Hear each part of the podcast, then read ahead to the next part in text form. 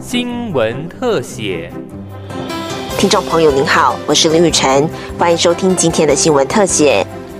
目前计程车乘客险只有车队司机被要求投保，造成全台约有九万一千多辆计程车，只有五成有乘客险的保障。没有加入车队的司机，即使想投保，却因乘客险并非法定强制险，需缴出较高保费而难以负担。多名立委提出公路法第六十五条修正案，呼吁朝野共同支持列入本会期的优先法案，完成三读。立委张廖万坚表示，交通部要求车队的司机应保每人一百五十万元以上的乘客险，每月。保费约一百多元，但因计程车的乘客险并非法定强制险，未加入车队的计程车若想投保，需负担十倍以上的保费。司机常因负担较重而难以加保，导致民众有一半的几率打倒没有投保的计程车。因此，他呼吁朝野共同支持公路法第六十五条的修正案，全面强制计程车投保乘客险，让乘客和司机都能有保障。台中港当年有一辆计程车，哈，连司机一共五个人，因为视线不清楚，大雨滂沱，结果掉到。海里面去，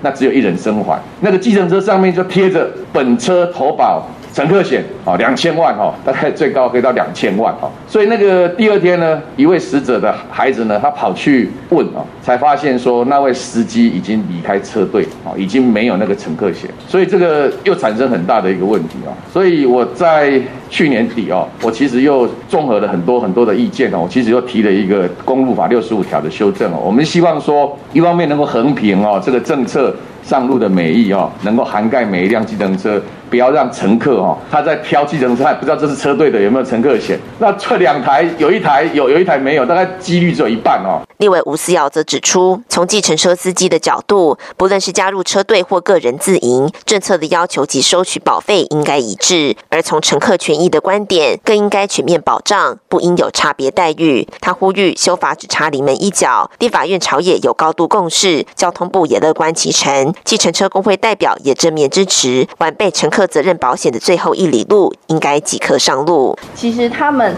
跟车队的计程车司机一起适用同一套。法令，那这样他保费其实相对更合理，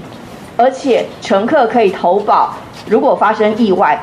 可以收到的这个保险金额是更高的，一百五十万对乘客的保险费，每个月的保费大概就是一百多块。但如果你飞车队，你个人想要加入，你每个月要交一千多块，十倍。但是乘客如果发生意外，他能够获得的保障却只有。缩水只有一百万，所以这是一个失衡的制度，这是最后一里路的临门一脚。台北市全国计程车驾驶产业工会理事长江新汉则表示，多数没有加入车队的计程车司机，为了提升服务品质，其实很有意愿为乘客投保乘客险，但却因不愿意加入车队，被保险公司拒绝。变通的做法就是透过投保汽车产险附加旅客责任险的方式为乘客投保，但光是每人一百万的乘客险，每月保费就要一千两百元以。以上和车队相比，不仅保额少，且费用明显较高，因此也支持公路法修法，希望这会期能顺利完成立法。工会常务理事陈炳旭也说：“我有时候在下雨天，